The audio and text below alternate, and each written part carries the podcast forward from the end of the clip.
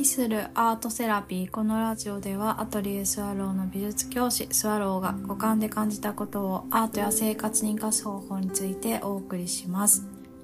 皆さんこんばんは。いかがお過ごしでしょうか？はい。私はなんかこのえっ、ー、と最近本を手放すっていうのがなんか習慣化していてというのも今年ねあのずっと欲しかった本棚を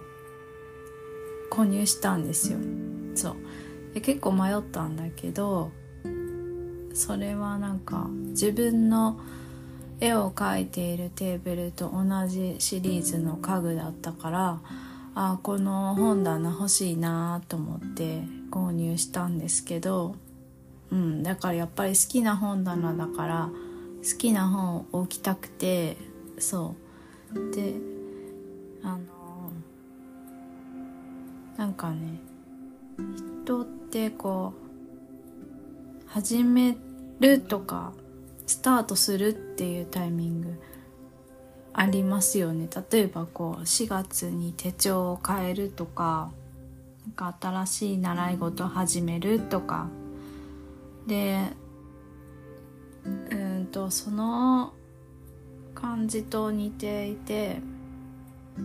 この本棚にはいつも自分が今読みたい本を置きたいって思ったんですよね。っていうことは今読みたい本にフォーカスするから過去に読んだ本は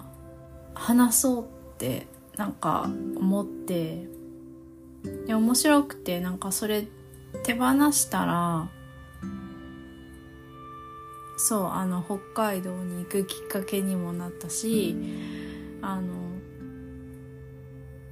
手を離すからこう新しい情報として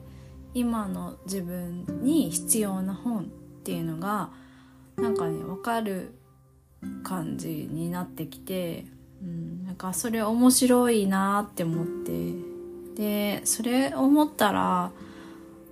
あなんか始めると終わるはセットみたいになっていて。で終わるっていうと何かこうおしまいになるって思ってちょっとこう悲しい感じがするんだけどなんかそういう意味のおしまいではなくて、えっと、もう自分今の自分からはこれはなんかもうえっ、とななんていうのかな？なんかこう七五三みたいな感じ。あのうんとそれはもう小さい子のえっ、とことだからなんか区切りとして使ってでもそれをこう自分の中に取り入れたから話すみたいな感じでそうそう。でなんか話す代わりにスペースができるから違う新しいことがまあ来るんだけど来るって思って待つっていう感じとも違っていてスペースができるから掴むみたいな方が、えっ、と、自分のイメージが膨らんだり、なんか、掴みたいところに、こう、意識が伸びたりするから、おのずとそういう、こう、ものを気になったり、なんかこう、アンテナが向くっていうか、うん、なんかそういう感じと似てるのかもなーって思って、ああ、だったら、えー、と何かアイデアがこう来ることに期待するんじゃなくてまずはじゃあ自分でもうこう自分の中でえっ、ー、と話せるものが意外とこう準備っていうことにつながるのかなってなんかね一年を通して私はこの本だ自分の気に入っている本棚をこう身近に置くことによってなんかそれがねなんかはっきりしてきたんですよね。そうそう。でこれは私がインテリアで置きたい本棚のなんかこう更新している状況で分かったことなんだけどきっとねなんか身近なことで実はもっとあると思うんですよね。なんか